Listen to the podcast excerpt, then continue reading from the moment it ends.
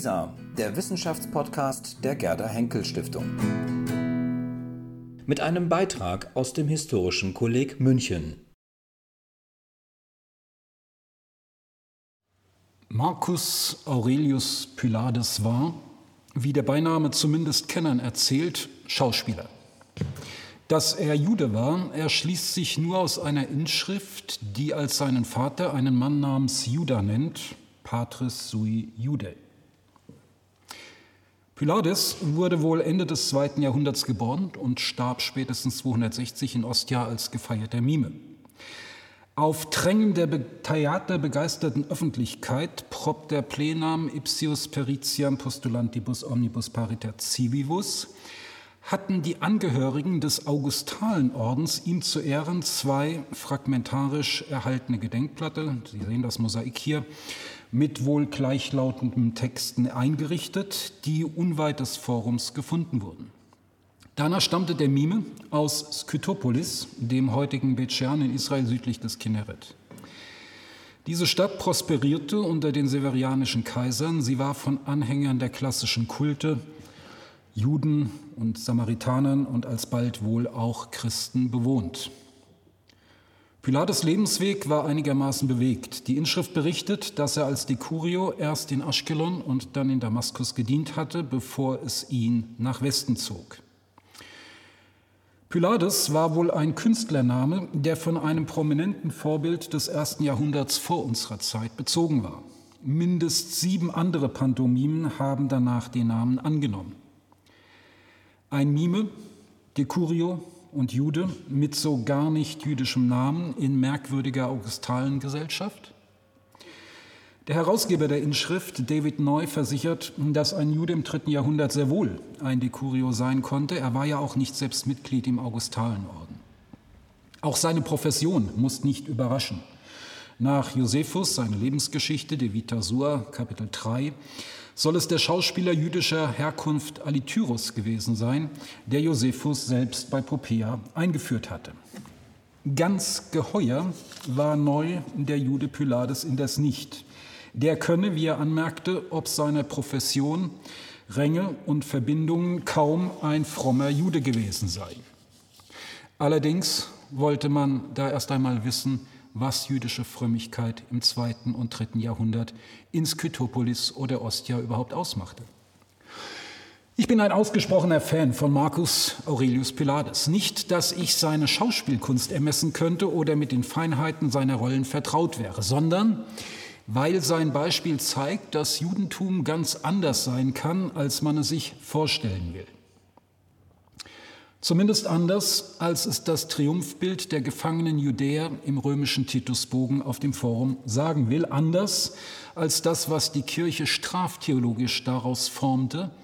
Anders als es das Geschichtskonzept der zionistischen Bewegung formte und auch in Kontrast zu dem, was jenseits von religiösen und politischen Konzepten als Tatsachenbehauptungen in Geschichtshandbüchern und selbst in einem Handbook of Diaspora Studies von 2019 zu lesen ist, dass die Anfänge der jüdischen Diaspora die Folge der Deportation jüdischer Juden durch die Römer gewesen seien. Das ist nicht einmal die halbe Wahrheit. Die Diaspora war viel komplexer und vor allem älter, nicht nur in Babylonien. Lässt man sich auf die Quellen ein, auf diese Inschrift hier, dann kommt immer wieder Überraschendes zutage. Das fängt schon bei den Namen an. Einen Plutius Fortunatus würde man nicht für einen Juden halten, wenn, er, wenn die Inschrift ihn nicht als einen Archisynagogos auswiese. Auch in Barbarus, Sohn des Kumanus aus Venafro, hier in der Inschrift Benafri geschrieben, würde man keinen Juden erwarten, wenn nicht Menorah und hebräische Segenszeile beigegeben wären. Und dort liest man Shalom al-Menuchatecha in einer sehr früh, sehr gut ausgeführten hebräischen Schrift. Pompeius eignet sich, wenn man an den Tempelusurpator des Jahres 63 vor unserer Zeit denkt, mitnichten als jüdischer Name. Trotzdem weist der auf einem 2009 in Arl gefundenen Doppelsarkophag eingetragene Name Pompeia Judea auf eine Jüdin hin, der ihres Partners Cosutius Eutykles im gleichen Doppelsarkophag bestattet, dann aber kaum. Ganz ähnlich verhält es sich mit den Rängen, die die Bedachten einnahmen. Die vom 3. bis 5. Jahrhundert in Brescia sowie mehrmals in Rom belegten Matres Synagoge zögert man, als Akteurin in der Gemeinschaft anzunehmen und will sie auf Ehefrauen von Patres Synagoge reduzieren. Mit Priesterinnen mit verschiedenen Schreibweisen und gleich mehrfach als Presbyteres oder Presbytera in Venosa, auf Malta, in Tripolis und in Rom vor allem belegt, kann man noch weniger anfangen und möchte sie als aus priesterlichem Geschlecht stammend verstehen. Denn Priestertum und Frauen und Priestertum und Judentum wollen für diese Zeit schlecht zusammenpassen. Diese Interpretation mag zutreffen, aber sie erscheint voreilig, denn so bestreitet man andere Deutungsmöglichkeiten, bevor man sie überhaupt formuliert hat. Gerade die Inschriften von Ostia das im zweiten und dritten Jahrhundert ein Hotspot kultureller Diversität gewesen zu sein scheint. Oder auch die Dokumente der äh, Fußboden der Synagoge von Hammamlif bei Tunis weisen auf die Schwierigkeiten hin, die sich bei der Definition von Diaspora-Existenzen einstellen. Sancta Synagoga Narotina, eine lateinische Inschrift für eine Synagoge. Und eine weibliche Stifterin, Julia, die den Fußboden gestiftet hat. Diese Schwierigkeiten liegen wohl vor allem daran, dass die moderne Idee von Diaspora sehr statisch angelegt ist. Einmal fällt es schwer, Judentum als etwas Vielgestaltiges zu verstehen. Das zeigt die teilweise hitzige Kontroverse um die Varianzen von Judentum, ob es in der Antike ein Judentum oder ob es Judentümer gegeben haben. Diese Debatte wird am Beispiel der Antike ausgetragen, knüpft aber nahtlos an die Folgezeit an. Zum anderen meint man zu wissen, wie eine Diaspora aussieht. Sie hat ein Zentrum und von dort her werden Home and Away definiert. Das Zentrum als Maßstab, alles andere als defizitäre Peripherie. Im Zentrum ereignen sich die großen Umwälzungen, Parteiungen, die Zerstörung des Tempels bis zur Entstehung des rabbinischen Judentums jenseits von dessen Trümmern. Die Peripherie interessiert nur so weit, wie sich darin Spuren dieser Umwälzungen ausmachen lassen. Selbstredend wurde dann die Mishnah sofort und überall rezipiert, wie es Minna Rosen 2008 formulierte. Die Mishnah war in allen, Teilen, allen Teilen der Diaspora angenommen und damit unterstrich sie die Zentralität des Landes wenigstens als spirituelles Zentrum. Und selbstverständlich sind dann auch die Juden Arabiens in den Tagen Mohammeds, Zitat, Talmudic Rabbinic Jews in almost every respect wie es Haggai Massus formuliert hat.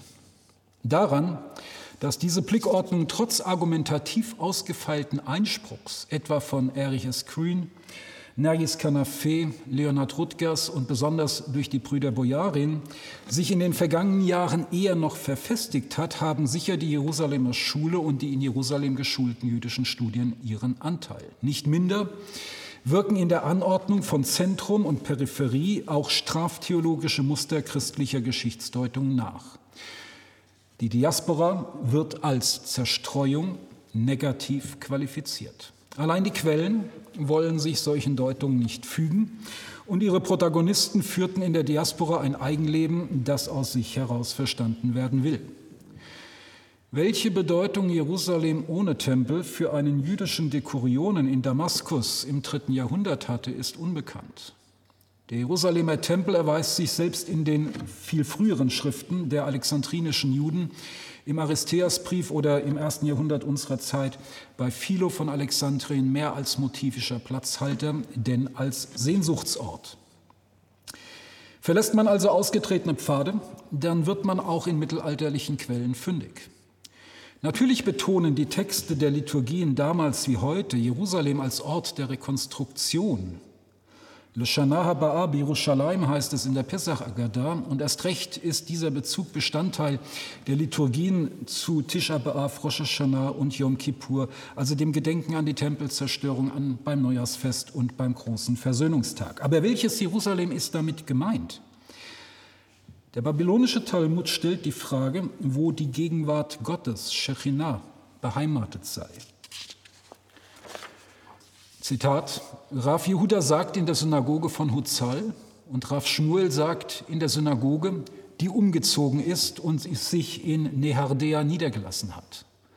Und man soll nicht sagen, sie ist nur hier oder dort, sondern manchmal ist sie hier und manchmal ist sie dort. Beide genannten Orte liegen in Babylonien. Auf beide traf zu, was einmal die Einzigartigkeit des Tempels ausgemacht hatte. Auch anderswo, und wir wechseln zu Worms, wurde diese Vollständigkeit reklamiert. Süditalienische Gelehrte parodierten der Überlieferung nach, nämlich bei Rabbeinu Jakob Tam ähm, von Ramerypt im 12. Jahrhundert, den äh, Prophetenvers Jesaja 2,3 auf geradezu provokante Weise und verkündeten: Von Bari geht das Gesetz und das Wort des Herrn von Otranto aus. Ein in diesem Zusammenhang wenig beachtetes Zeugnis findet sich in Worms. Die Stiftungsinschrift der Synagoge von 1034 ist das überhaupt älteste erhaltene Selbstzeugnis der Juden in Aschkenas und sagt, das aus dem minderen Heiligtum Mikdash Me'at aufsteigende Gebet Gott wohlgefälliger sei als der Rauch von den Opfern im Tempel. Hier wollen sich ganz andere Geografien Gehör verschaffen. Und die alte Übersetzung von Ernst Roth, wie Sie auf der Folie sehen können, ist an der Stelle äh, korrigiert, wo ähm, Me'at mit ein wenig übersetzt wurde. Aber es handelt sich tatsächlich um das kleine Heiligtum Mikdash Me'at. In einem polyzentrischen Ansatz zu historisch transnationalen Bewegungen, wie er folgend unternommen wird, zeigt sich, dass es zu keinem Zeitpunkt die eine Diaspora gab, die alles jenseits des angenommenen einen Zentrums abgedeckt hätte. Tatsächlich gab es ganz verschiedene jüdische Diaspora-Landschaften, die allesamt in ihren Eigenheiten betrachtet werden wollen. Das gilt in synchroner Perspektive, wenn man der Differenzen zwischen Babylonien, Jerusalem, Skytopolis, Alexandria, Rom und Naro oder eben auch ähm, Narbonne gewahr werden will. Das gilt erst recht in diachroner Perspektive, wenn man diese Eigenheiten zwischen Babylon und Berlin oder Bialystok und Boston nachzeichnet. Und es fällt auf, dass die hier gültigen Schlüsselbegriffe auch für andere Diasporien, etwa die asiatischen der Gegenwart, Anwendung finden, so in den Bänden zur asiatischen äh, Diaspora von äh, Robbie Go von 2004 und jüngst Stephen Miles 2020. Die Diaspora-Forschung hat die jüdische Diaspora lange als leitendes Paradigma verstanden, sich mit der Zeit aber zunehmend davon entfernt. Das hat vielerlei Gründe. Einer war das lange vorherrschende monozentrische Verständnis der jüdischen Diaspora, das mit allerlei anderen, zumal jüngeren Selbstverortungen immer weniger in Deckung zu bringen ist. Wo die jüdischen Diasporien der Forschung Orientierung bieten, kommen neue Probleme auf, zumindest wenn in einer neueren Darstellung zu Global Diasporas im jüdischen Beispiel allein die Typen der Opferdiaspora und der Handelsdiaspora verortet werden, so durch Robin Cohen 2008. Dasselbe Problem stellt sich schon in William Safrans Aufsatz, der 1991 ein neues Kapitel Diaspora-Forschung aufschlagen wollte, zur begrifflichen Fassung sich aber zum Vergleich neben dem jüdischen nur auf die Beispiele der christlich-griechischen und armenischen Diasporien stützte. Das ist nicht falsch, aber es ist völlig unvollständig, ja tendenziell stereotyp, wenn bei Cohen Juden auf eine Mixtur aus Opfer- und Händlerdasein reduziert werden. Und Safrans Konzept sich schon für das griechische Judentum der Antike in Alexandrien und anderswo in Nordafrika, aber eben auch in Rom, als nicht stimmig erweist.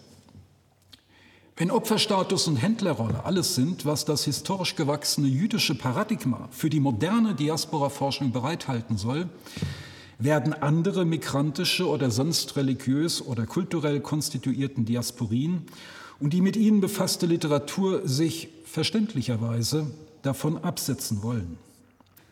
Befördert wurde diese Entkopplung aber durch, der, durch wachsende politische Barrieren gegenüber einem jüdischen Referenzrahmen oder Distanzierungsbedürfnissen demgegenüber. Sehr gut lässt sich nachzeichnen, wie sich im 20. Jahrhundert Theorien und Narrative zum Self-Empowerment afroamerikanischer Bürger bis zur Hochzeit der amerikanischen Bürgerrechtsbewegung am jüdischen Geschichtsbild orientierten und sich spätestens nach dem Sechstagekrieg 1967 zunehmend in Distanz dazu weiterentwickelten.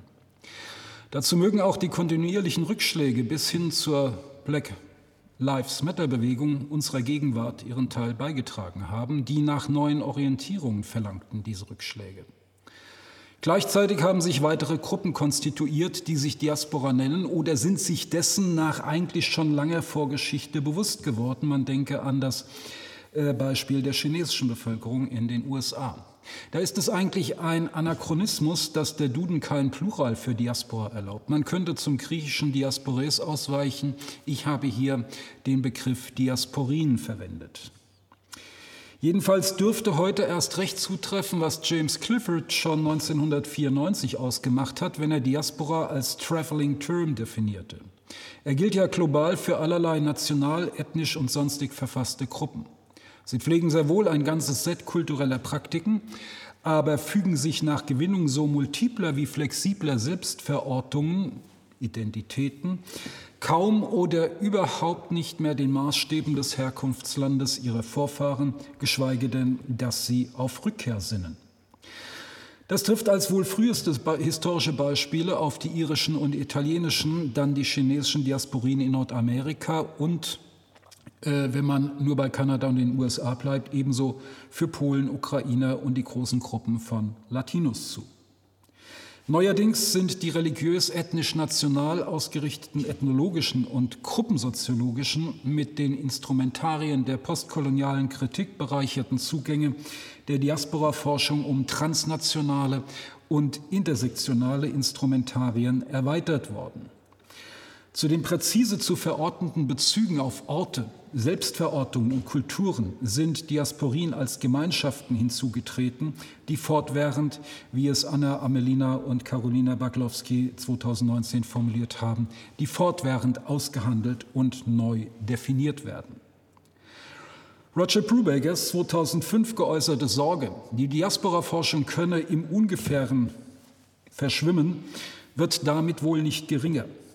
Womöglich helfen diese Ansätze aber, die Lebenswelt des Mimen Marcus Aurelius Pilatus besser zu verstehen oder auch, dass der Star von der Bühne des Theaters im alten Ostia den neueren Ansätzen eine historische Dimension öffnet.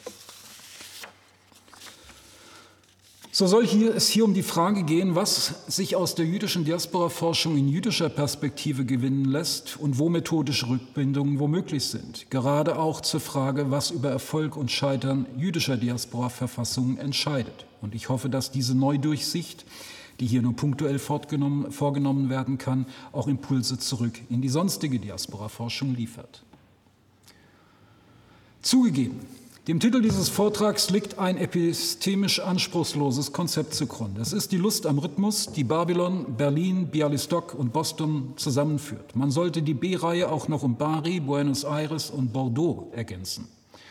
Eine A-Reihe mit Alexandria, Amalfi, Amsterdam und Augsburg würde ebenso funktionieren. Aus der A-Reihe kann man keine Analyse der Diaspora ohne jene in Alexandria, die vom dritten Jahrhundert vor unserer Zeit bis ins zweite Jahrhundert unserer Zeit in dieser Form existierte, auskommen, die sich erstaunlich modern erweist, wenn man drauf schaut, und deren gewaltbegleiteter Niedergang nachdenklich stimmen muss. Die B-Reihe hat den Vorteil, Babylon einzuschließen, den womöglich ambivalentesten Ort jüdischer Geschichtserfahrung, wie Amos Funkenstein seligen Angedenkens es genannt hat. Er steht für Sprachenverwirrung und Exil, aber auch für die längste und wohl produktivste, nachhaltigste jüdische Diaspora-Erfahrung überhaupt. Sie währte 2500 Jahre und ist dann nicht erst mit der wachsenden Bedrückung nach Gründung des Staates Israel 1948, sondern einsetzens mit den Farhud-Progromen im Juni 1941 Geschichte geworden. Heute ist davon nichts mehr übrig. Nach ihrer Beständigkeit zeichnet sich die babylonische Diaspora durch höchste geistige Kreativität aus. Ihre Schulen, der babylonische Talmud als Fundament des bis in die Moderne prägenden rabbinischen Judentums, mit sprachlich distinktem hebräischen und aramäischen Niederschlag, in soziokultureller Hinsicht aber durch die Erlangung eines hohen Grades politischer Autonomie und die Entwicklung innerer Selbstverwaltungsstrukturen. Körperschaftlich überdauerten diese Strukturen die tiefgreifenden Wechsel von den Persern über die Parther und Sassaniden zur arabisch-islamischen, mongolischen und osmanischen Herrschaft. Das babylonische Exil entwickelte sich zur babylonischen Kohabitation und zu einem Modell künftiger Diaspora-Gemeinschaften. Phasen der Bedrückung und Verfolgung, etwa unter den Abbasiden des späteren 9. Jahrhunderts, sollen nicht ausgeblendet werden, haben die Gesamtentwicklung aber nicht aufgehalten. Das Modell Babylonien gewinnt noch an Kontur im Kontrast zu Alexandrien Ägypten. An Beständigkeit und Bedeutung sind diese beiden Diaspora-Zentren der Vergangenheit sich sehr ähnlich. In ihrer Struktur erscheinen sie aber markant verschieden. Mit circa einem Drittel der Stadtbevölkerung in Alexandria und auch sonst im ptolemäischen Ägypten bildeten die Juden als Mitbewohner, als Metoikein, eine eigene Polyteuma, eine Kooperation. Wir sollten das nicht Landsmannschaft nennen, weil das schon wieder auf eine geografische Herkunft verweisen will auf eine Kooperation mit geringen Autonomierechten. Sprachlich, kulturell waren diese Juden in Differenz zur ägyptischen Bevölkerung aber Teil der griechischen Gesellschaft. Schriften wie die des Philosophen Philo zeigen eine Lesart jüdischer Religion in Entsprechung zu Instrumentarien und Idealen griechischer Literatur und Philosophie. Ja, es scheint, dass Philo das Judentum als Apotheose des Griechentums verstanden wissen wollte. Man hat Alexandrien mit seiner Vielzahl jüdischer Bethäuser jüngst mit dem heutigen New York verglichen. Allerdings ist diese so integrierte Diaspora alsbald dramatisch gescheitert im Pogrom des Jahres 38 und danach im Diasporaaufstand der Jahre 115 bis 117 zu großen Teilen zerstört worden und die Kontinuitätslinien von hier zum bedeutenden mittelalterlichen Judentum Ägyptens sind nur schwach ausgeprägt. Die jüdische Geschichte von Bialystok, deren Synagogen Sie auf der Folie auch sehen, währte weit kürzer, 400, vielleicht 500 Jahre. Das ist zunächst eine ganz typische ostmitteleuropäische Kleinstadtgeschichte. Wir können es ein Städtel nennen. Ihre Anfänge begünstigt durch Bestrebungen zum Landesausbau eines kleinen Adelsgeschlechts, der Branitzky, anfangs der Gemeinde im nahen Tykocin unterstellt. Analog der Gewährung der Stadtrechte Mitte des 17. Jahrhunderts erhielt die jüdische Gemeinschaft in Bialystok einen selbstständigen Status als Kehila. Zu Anfangs des 18. Jahrhunderts errichteten ersten Synagoge, die 1942 mitsamt dort eingeschlossener Juden von deutschen Truppen zerstört wurde, der Synagoge Nomer Tamid, entstanden bis zu Beginn des 20. Jahrhunderts mehrheitlich um den Schulhof herum eine Vielzahl von Synagogen und Beträumen.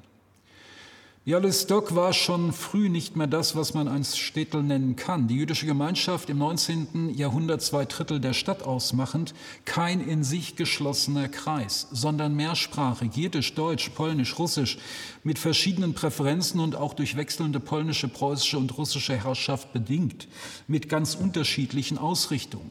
Die reichten von der westeuropäischen Haskalah, von der Aufklärung bis zum Herkommen des religiösen Frühzionismus, der Hoveve Zion, der Zions Liebhaber, um Rav Shmuel Mohilever aus Bialystok.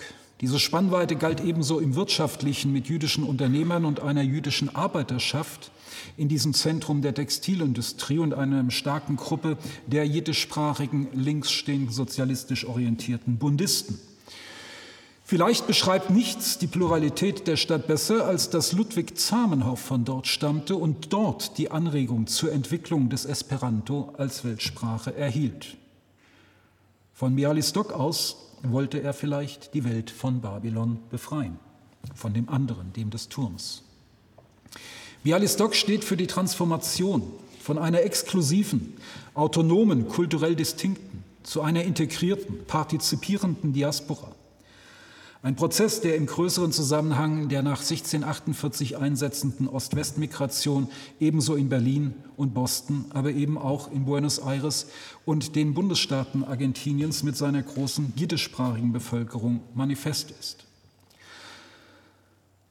Die jüdische Gemeinde von Berlin hat einen mittelalterlichen Vorlauf, der mit der Vertreibung 1573 endete. 1671 konnten sich aus Wien vertriebene Juden niederlassen. Eine typische westeuropäische Gemeinde entstand, umgangssprachlich deutsch, sakralsprachig hebräisch. Für die ca. 120 Familien entstand 1714 die Synagoge Heidereuter Gasse. Bedeutend ist Berlin als Ort zunehmender Vergesellschaftung trotz und gegen die strikten und diskriminierenden landesherrlichen Reglements bis hin dann zur vorläufigen rechtlichen Gleichstellung 1812 und der vollständigen 1870 getragen von der Übersetzung des Aufklärungsdenkens in die jüdische Haskalah und die Orientierung am bis 1870 zumindest bestimmten politischen, gesellschaftlichen Liberalismus. Paradigmatisch zukunftsweisend waren die zunehmenden Binnendifferenzierungen kulturell sozial durch Immigration aus den östlichen preußischen Provinzen und aus Polen, vor allem religiös in der Ausdifferenzierung zwischen Neologen, Reformern, konservativen orthodoxen und neoorthodoxen Strömungen sowie nicht zu vergessen Formierungen jenseits des Religiösen. An der Gestalt von Synagogen zwischen dem romanischen Stil und dem orientalisierenden lässt sich ablesen, wie mit Selbstverortungen und Äußerungen experimentiert wurde. Berlin wuchs zu einem guten jüdischen Ort, der Diversität zuließ und wo sie stets auch eine Synagoge fand, in die man nie im Leben einen Fuß hineinsetzen würde. Mit B für Boston scheint die Buchstabenfolge ein eher unscharfes Beispiel heraufzubringen, denn anders als in den niederländischen Besitzungen von Nieuw-Amsterdam, was dann New York wurde, 1654 die ersten Juden in Neu-Amsterdam oder den englischen Kronkolonien wie Savannah, Georgia oder Newport, Rhode Island, sind hier kaum die hybriden Existenzen sephardischer Juden anzutreffen. Erst das 19. Jahrhundert verzeichnet eine merkliche Immigration deutscher, dann mittel- und osteuropäischer Juden, die sich anfangs landsmannschaftlich organisierten, das heißt stark binnenorientiert zwischen westlich orientierten Juden der preußischen Provinzen Posen im Unterschied zu litauischen und anderen. Und Sie sehen die Wilnaer Schul in Boston, ich habe sie bewusst ausgewählt. Juden der preußischen Provinz Posen im Unterschied zu litauischen und anderen. Exemplarisch ist in Boston dann aber anderswo der Prozess der Absorption zu nacheuropäischen Identitäten entlang amerikanischer Werte, zeitgleich und allem Anschein nach bedingt, auch mit der Binnenmigration von den einfacheren Erstniederlassungen im Zentrum von Boston in weitere Bereiche der Umgegend um Boston in verschiedene Vorstädte und neuen Gemeindebildungen in den expandierenden Vororten zu sehen. Nun versuche ich, und das ist nur eine erst, sind nur erste Überlegungen, äh, diese Typen, die ich jetzt an vier Ortsnamen, fünf Ortsnamen mit Alexandria eingeschlossen festgemacht habe, ein wenig näher zu systematisieren, aber ich sage, das ist ein erster Ansatz. Ich sehe in der ersten Folie unterscheide ich Alexandria von Babylonien in der Antike. Da sehe ich in Alexandria eine Verselbstständigung mit hohem Akkulturationsgrad, aber durchschnittlicher Autonomie im kultischen und politischen, bei recht geringer Bindung an das Zentrum, an den noch bestehenden Tempel in Jerusalem und danach. Ich nenne das eine integrierte Diaspora. Und wir sehen in Babylonien bis in die Gegenwart, im Grunde bis ins 20. Jahrhundert hinein, bis in die 1940er Jahre. Eine Verselbstständigung mit hoher Autonomie im politischen und kultischen bei geringem Akkulturationsgrad und auch geringer Bindung an das Zentrum über die Jahrhunderte, ja man muss sagen Jahrtausende hinweg. Ich nenne das eine kohabitative, eine zusammenwohnende Diaspora. Schauen wir nun, wie diese Typen sich fortschreiten lassen. Ich habe das nach verschiedenen Aspekten von Diaspora-Existenz getan. Und was unterscheidet Babylon von Alexandrien? Die weitreichende Autonomie dort, die schwache Autonomie hier. Ähm, Speziell ist, wenn Sie unten schauen, immer der Kult. Das ist etwas ganz Eigenes. Aber in Babylonien ist die Kultsprache speziell. In Alexandria ist die Kultsprache die gemeinsame griechische Sprache. Und so können Sie die beiden Typen inhaltlich füllen. Und dann sehen Sie das Beispiel Polen-Litauen ab dem 15. und 16. Jahrhundert bis, wie wir in Bialystok gesehen haben, zumindest in die Zeit um 1800. Eine weitreichende Autonomie, ja vielleicht sogar eine Autonomie sondersgleichen die Alltagssprache, und das macht den entscheidenden Unterschied selbst zu Babylonien aus, die Alltagssprache ist speziell, wenn sie jiddisch ist, sodass ich hier von einer exklusiven Diaspora spreche. Wir haben also jetzt über Babylonien und Alexandria hinaus einen dritten Typ. Schauen wir, wie das in der Langzeitsicht in das 19. und 20. Jahrhundert hinein sich entwickelt. Wir finden nach dem Ende des Alten Reiches, nach dem Ende der verschiedenen Formen ähm, von Monarchien, im Grunde nach dem Wiener Kongress äh, zu Beginn des 19. Jahrhunderts, seit dann keine, kein Beispiel mehr für eine kohabitative Diaspora, kein Beispiel mehr für den babylonischen Typ, im Grunde weltweit. Das antike Alexandria wird der moderne Typ der Diaspora. Ich nenne das den Alexandria-Typ. Wir finden diese integrierte Diaspora mit schwacher Autonomie, Autonomie und lediglich speziellem Kult, womöglich die Kultsprache je nach Denomination einmal mehr oder weniger gemeinsam oder speziell oder ganz gemeinsam in den Reformkongregationen. Wir finden das sehr früh schon in Bialystok. Wir finden das in Berlin, wir finden das in Boston, in Buenos Aires und anderswo seit ca. 1800 bis heute.